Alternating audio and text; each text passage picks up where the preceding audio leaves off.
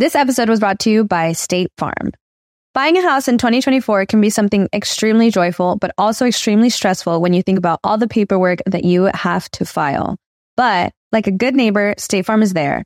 That's a phrase that will help you feel good knowing that you have people who care to help you file a claim or find the coverage for the things that you want to protect. After an accident, you may be worried. Who do I call? What do you do next? I drive peacefully knowing that I have people who have my back. In reality, finding good insurance doesn't have to be something that is complicated to you. State Farm has options to fit your unique needs, which means you can talk to your agent to choose the coverage you need, have coverage options to protect the things you value most, file a claim right on the State Farm mobile app, or reach a real person when you need to talk to someone. Like a good neighbor, State Farm is there.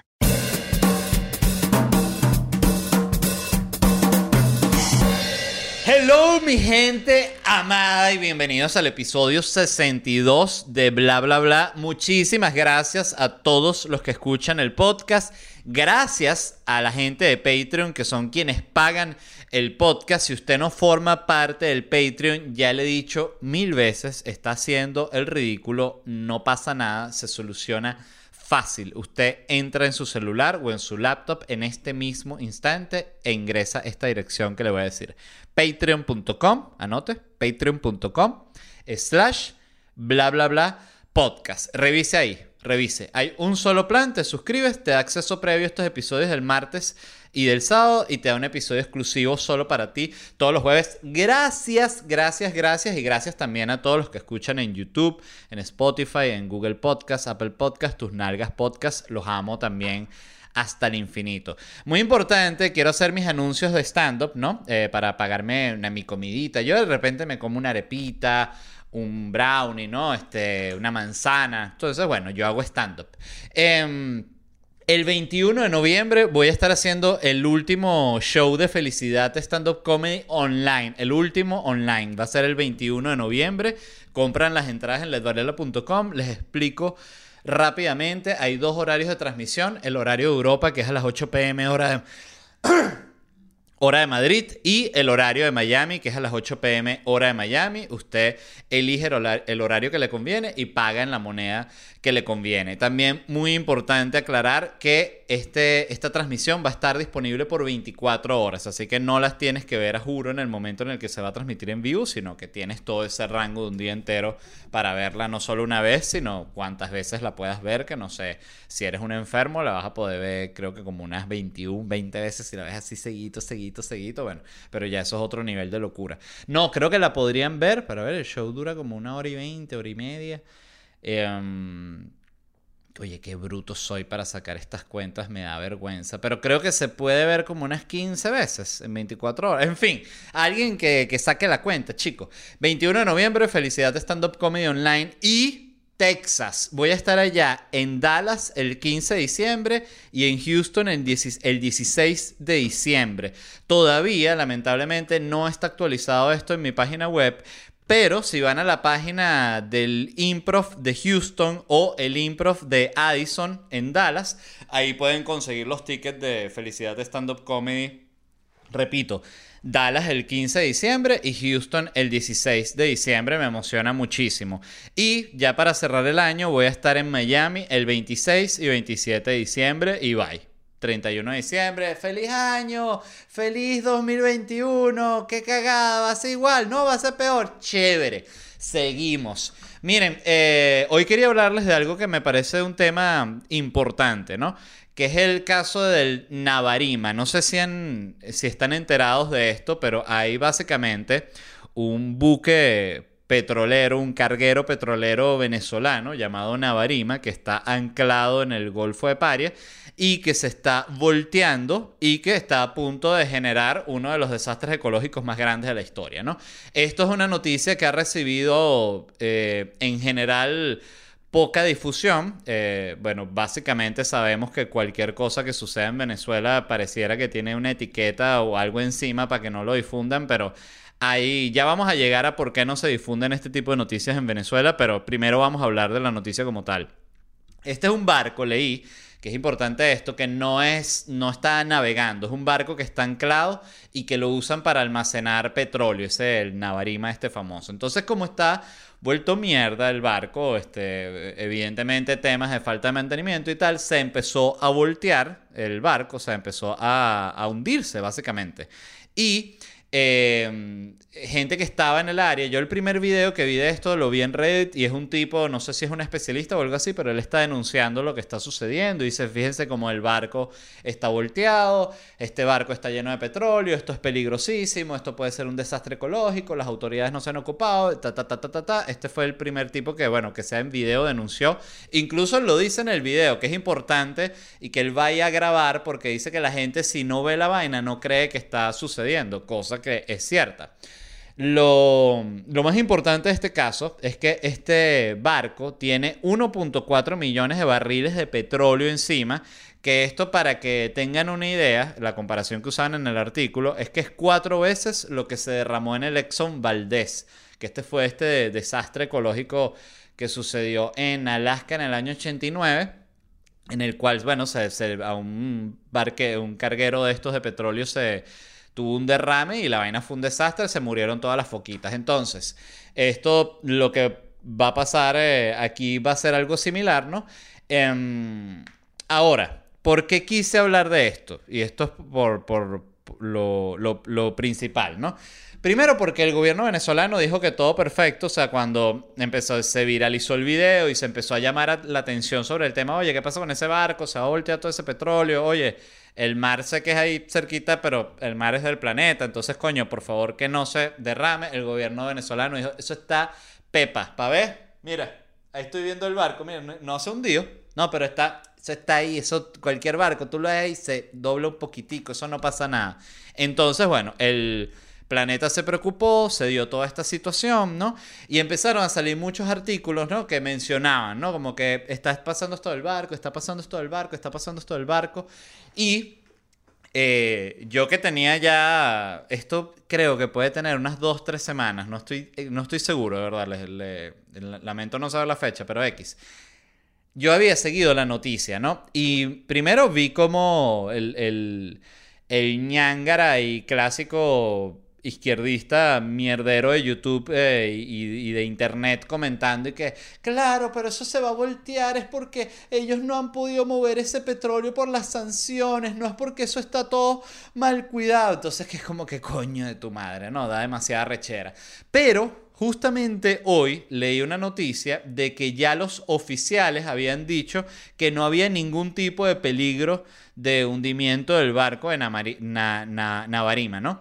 Entonces me pongo a leer la noticia porque dije, ah, coño, qué, bueno que ya eh, officials, dije officials, no creo que sean venezolanos, este, serán otro tipo de officials, pero dije que bueno que ya se estén ocupando del tema. Y fui a leer el artículo y lo que descubro, y aquí es donde yo les digo la verdad, es que los oficiales que revisaron el Navarima, y dijeron que estaba todo perfecto, son oficiales de Trinidad y Tobago, que es un gobierno aliado del gobierno venezolano. Entonces, básicamente, esto es como si hubiese en, en Rusia un desastre ecológico y los que fuesen a supervisar realmente qué pasó fuese Bielorrusia. Es algo así. No sé si, si se entiende la comparación, yo creo que sí, que por cierto, eh, escribió eh, una, una, mujer que escribe, el, que escucha el podcast y me dijo que su esposo es ruso y que no me tolera y que cada vez que ella está escuchando el podcast y me ve, el ruso no puede, la rechera, que además le molesta este, este póster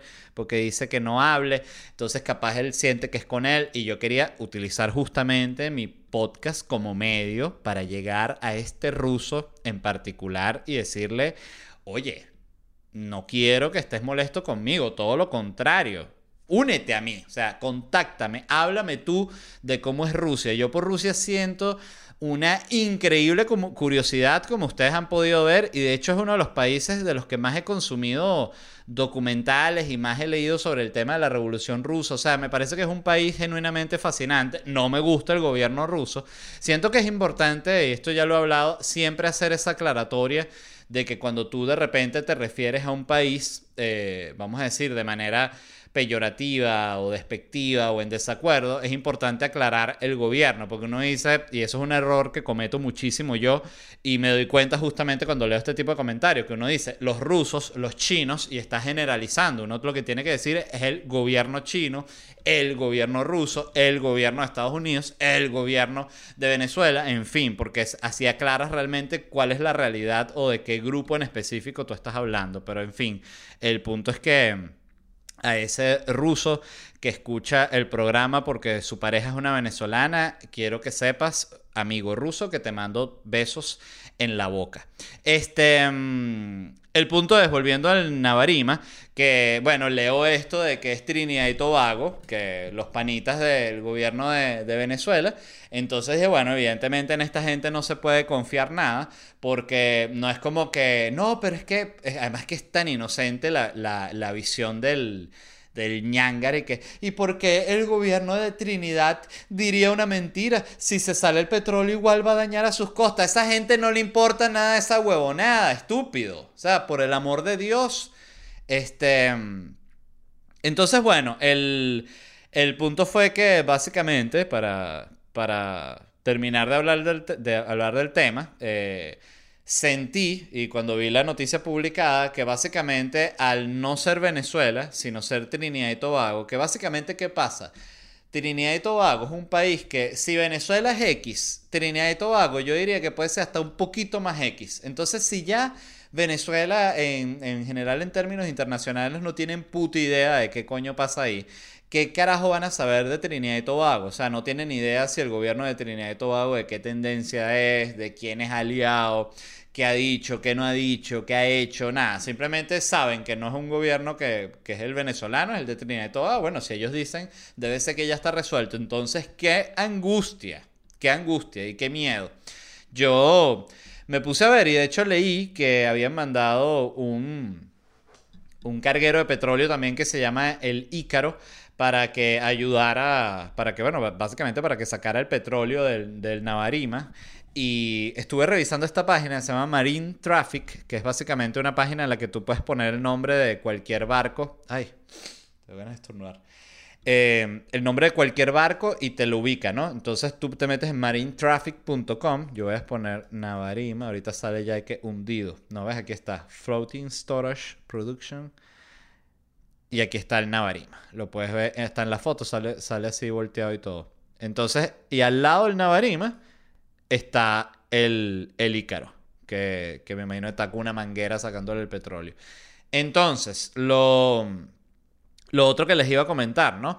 Que mm, me pareció impactante esta noticia eh, varias cosas, pero la que, la que más me sorprendió es cómo afecta el sesgo en el momento de que hay desastres ecológicos. ¿Y por qué? Porque los activistas ecológicos, y esto es una vaina que es así, el activismo ecológico es algo que se agarró la izquierda como uno de sus vainas. Nosotros somos los del ambiente, nosotros somos los de los pobres, nosotros somos los... O sea, ellos todas las vainas que son como buenas para el discurso, supuestamente son ellos. Después no hacen un carajo, que es lo interesante. Pero el punto es que el peo de la ecología y del preocuparse por el ambiente es algo que se agarró la izquierda. Entonces, ¿qué pasa? Que todos estos grupos como Greenpeace y todas las vainas que son de mm, activistas ecológicos son gente que son de tendencia de izquierda. Y ha quedado demostrado específicamente con el caso de Venezuela cómo el sesgo realmente es una vaina que es negativa. O sea, y el sesgo es cuando tú tienes una postura absolutamente desbalanceada hacia uno de los, de los dos lados. O sea, es decir, cuando está ciego, ese es el sesgo. Y lo interesante del sesgo es que mucha gente lo, habla de él como si fuese algo positivo. Pasa algo así como con la terquedad. No sé si han notado, pero la gente que es terca siempre te dice, ay, es que yo soy terquísimo, como si fuese algo cool. Cuando la terquedad es una de las características más terribles que tiene que puede tener un ser humano, ¿no? Este, en su mayoría, diría yo que de repente un bicho que fue, no, yo soy terquísimo y descubrí la cura de tal vaina, pero es uno, de resto son puro huevón que lo que hay es que pelear con ellos. Entonces, este, eso mismo pasa con el sesgo y algo que es impresionante y es cuando queda, de nuevo, voy al punto de, del daño que hace el sesgo, Es como en este caso que hay un desastre ecológico, pero como estas instituciones de activistas ecológicos son de tendencia de izquierda, no se sienten cómodos de cómodos denunciando al gobierno de Venezuela porque es como que coño, estoy como escupiendo para arriba.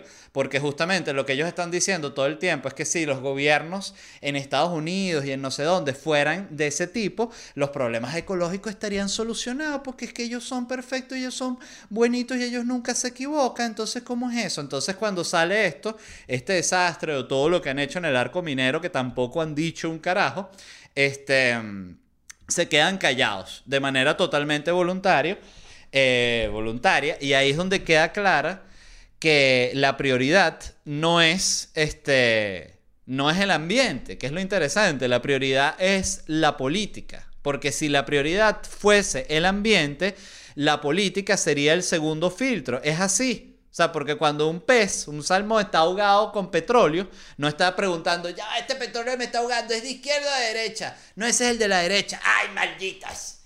o sea, de verdad, me da demasiada rechera este tipo de noticias y me da...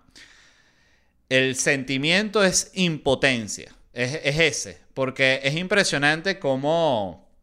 Y es donde me parece que es detestable como cuando una tendencia se simplemente se apropia de un movimiento entero, como es el caso de los desastres ecológicos, entonces ellos por ser de esa tendencia, todos los otros estamos jodidos, de verdad. Eh, ¿Qué más se puede decir que, que, expresarles abiertamente que son unos malditos? O sea, de verdad, preocúpense de lo que se tienen que preocupar, malditos ecologistas, eh, y denuncien lo que tienen que denunciar. Si el otro día eh, Greta Thunberg puso un, un tweet sobre los derrames de Venezuela y fue como una rareza, como que mierda, qué loco, o sea, este, para Greenpeace sería que, ay, qué bolas, Greta, tirándole coñazos a Maduro, que es lo que está jodido por las sanciones.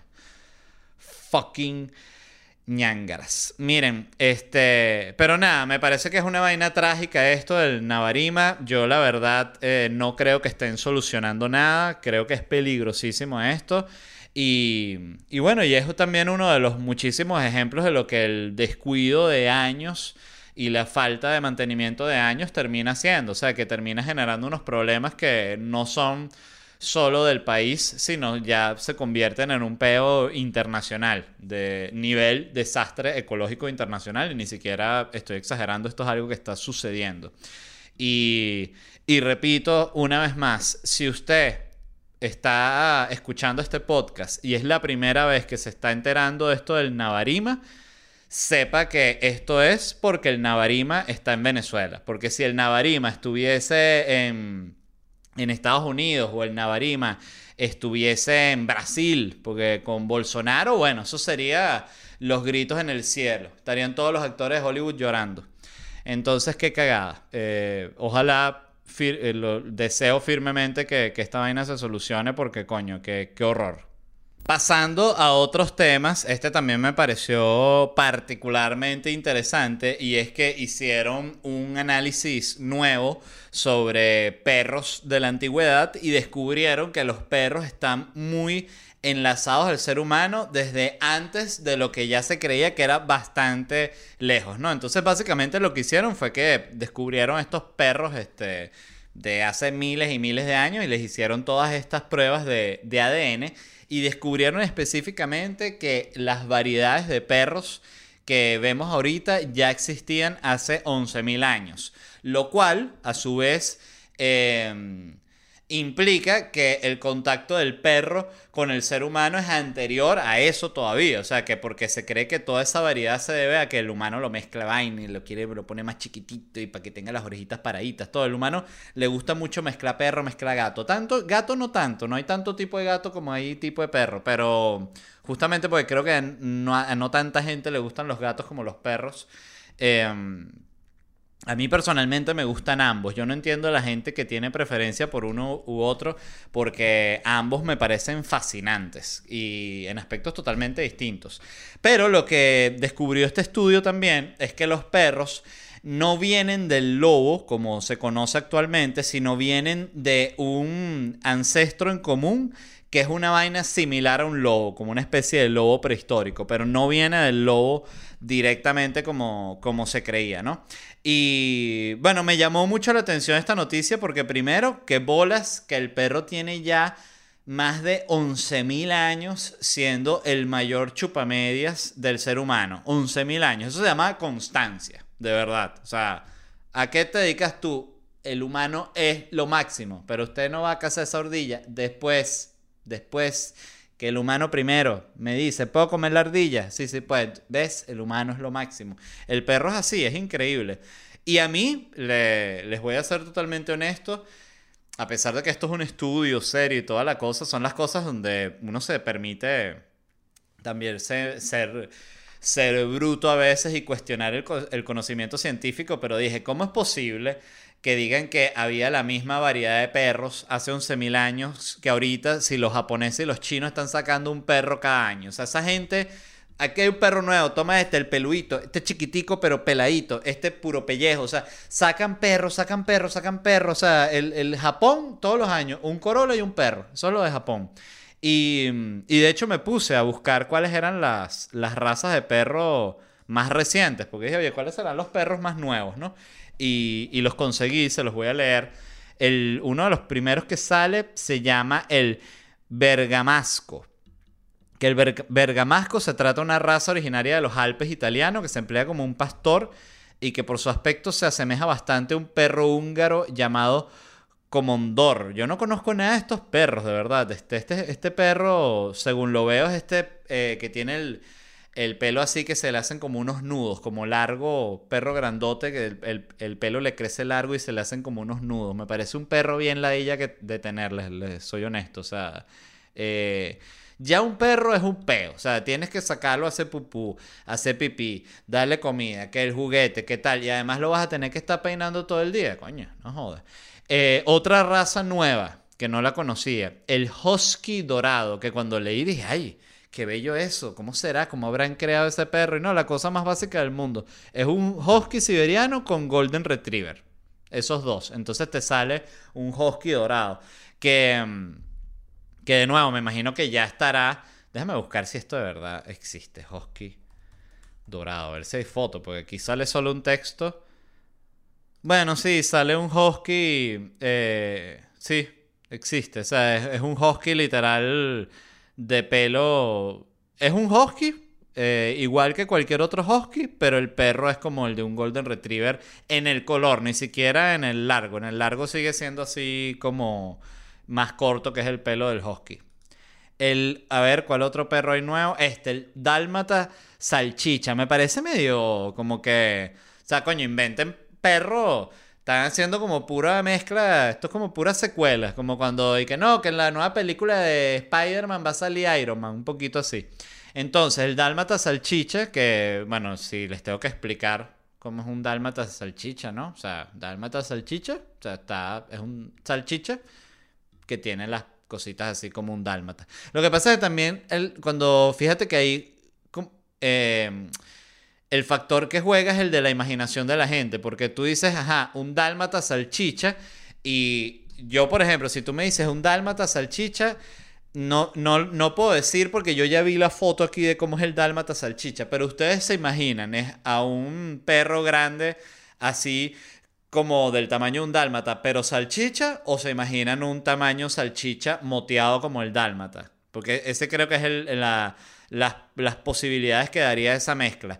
Para que lo sepan, el que yo estoy viendo aquí es un salchicha, es un pequeño moteado como si fuese un dálmata, pero con marrón. Es bien bello, la verdad provoca abrazarlo y besarlo. Está el Pomsky, que es una mezcla entre Pomerania y Husky siberiano. Y es una cosita muy bella. ¿Cuál es que es el Pomeranio? El Pomeranio es el que es como un dibujito, ¿no? El Pomerino. Pomerania. Sí, el Pomerania es el cosito este que es como eh, coño, el peluito este pequeñito bonito, ¿vale? Es como un Yorkshire, pero, pero que no parece una rata. Eh, para ver cuál otro. El Pomsky me encantó. Pero de nuevo, me parece que se están quedando sin ideas. Como, no, el pomeriano y, y, otra vez husky. Coño, ya me cruzaste el husky con el golden. Métele un boxer, una vaina, un bulldog. Entonces, ah, bueno, puede ser eh, bulldog con husky. Que husky no. Eh, otro tipo de perro. Este se llama el Po. Yorkie Po. Sí. Que es una mezcla de Yorkshire con Poodle. Ah, York, York, Yorkie Poo. De Poodle. Yorkie Poo. Bueno, no sé cómo se pronuncia, pero. Eh, este perrito lo tiene todo el mundo, básicamente. El Yorkie Poo es como. El, el es, es como el poodle después de que lo pasas como por varias generaciones por la calle. Porque es como un perrito tal cual como un poodle, pero tiene el bigotito del Yorkshire y es como más peludito. A mí el poodle en particular, y yo no sé por qué todo el mundo tiene su preferencia con los perros, pero a mí el poodle toda la vida ha sido un perro que me da como arrechera. Desde que era pequeño, o sea, hay vainas que, o sea, yo veía un poodle y dice, ¿por qué coño alguien elige de tanto perro interesante y bonito que hay. Pastor alemán, Golden Retriever, Husky, el salchicha, Boxer. O sea, eh, de todos, todos, todos, tú me pones toda la gama de perros. Y yo creo que el Poodle sería mi última lección. O sea, sería ya la lección tipo, mira, te cortamos las bolas o, cuidas este Poodle. Digo, bueno, dame el, el Poodle ese de mierda. Este, qué perrito que detesto, qué, qué interesante, ¿no? ¿Cómo funciona eso? Igual que, bueno, eh no sé si lo he hablado acá, pero el Chau Chau es un perro muy, muy bruto, impresionantemente bruto. Es una cosa que no tienen ni, ni idea lo normal que es ese perro. Pero bueno, este me llamó mucho la atención el Yorkie. Eh, y bueno, estas son las razas más nuevas que hay. Eh, me quedé un poco decepcionado, la verdad, porque pensé que había unas cosas más interesantes. Eh, voy a buscar igual Eh, a ver si, si me salen otros perros, porque de verdad que estos me, me quedaron... Me quedé bastante insatisfecho. Aquí hay otras nuevas razas. A ver. Ok, aquí está el, el American Hairless Terrier. O sea, el Terrier americano pelado. Que parece básicamente como un perro de estos mexicanos eh, que no recuerdo. Ay. Este. ¿Cómo es que se llama? El. El perro este mexicano, coño. Perro mexicano. Sin pelo, ¿ves? Aquí lo dice. El solo. Choloscuincle. El cholos. Cholos. Cholos. Cholos. Ah, vaina, ¿cómo se dice esto? Choloscuincle. Bueno, el Choloscuincle. Este, no se dice el Choloscuincle, estoy. El. Escuincle, so, cholo, choloiscuincle, choloiscuincle. No puedo creer que se me haya olvidado eh, cómo pronunciar este perro. Bueno, como el perro de Coco, pues. Este, parece un poquito así. A ver qué otro perro hay. Está. Esta es la clásica página. El Barbet, que es una mezcla de qué? No dice de qué es mezcla. Pero dice que fue reconocido en el 2019. Uno que se llama el Azawak, que fue reconocido también en el 2019. El Dogo argentino, ¿ves? Que es reconocido desde 1920. Este sí es un perro actual, el Dogo argentino. Coño, es moderno, el 1920. Estamos hablando perros que son de toda la historia más viejos que el coño. El Gran Basset Griffon Bendin, que es un perrito más bello que el coño, qué vaina tan bella, parece como un conejo, casi como una mezcla de conejo y perro, el Grand Basset Griffon Vendin, búsquenlo por favor. Netherlandse Koikerhond, no bueno, este perro dónde es. El Pumi, que parece también, todos estos son perros chiquiticos, el Shlogi, Sí hay nuevos tipos de perros, ven que no todo. Yo creo que esta página que decía que el husky dorado y vaina son puros perros inventados que los inventó el bloguero este, pero bueno, no, ya veremos este, si hay algún especialista de perros, quizás el ruso, este eh, esposo de la venezolana, es especialista en perros, nos puede decir, o nos puede decir las razas de perros rusos más interesantes y famosas que hay. Muchísimas gracias a todos los que escucharon el programa de hoy. Me tomar un poco de agua. Siempre llego al final del programa con la garganta seca. Mm. Los amo. Este, les recuerdo muy importante que el 21 de noviembre voy a estar con Felicidad Stand Up Comedy online, eh, la última presentación online. Ya después de esta no la van a poder ver más. 21 de noviembre, compran las entradas en ledvarela.com. Hay dos horarios de transmisión, muy importante como siempre decirlo. El horario de Europa, 8 pm hora de Madrid, y el horario de América, 8 pm hora de Miami. Usted elige el horario que le conviene y paga en la moneda que le conviene, así de sencillo. Y también voy a estar, ya lo saben, en Dallas el 15 de diciembre y en Houston el 16 de diciembre. Esto va a estar actualizado en mi página web muy muy pronto, así que como les digo, quizás incluso cuando vayan a revisar la página web el día que salga el episodio este, que es mañana, em, ya está la opción de comprarlas. Pero si no, ya saben que la pueden comprar en la página del Improv Houston o en la página del Improv Addison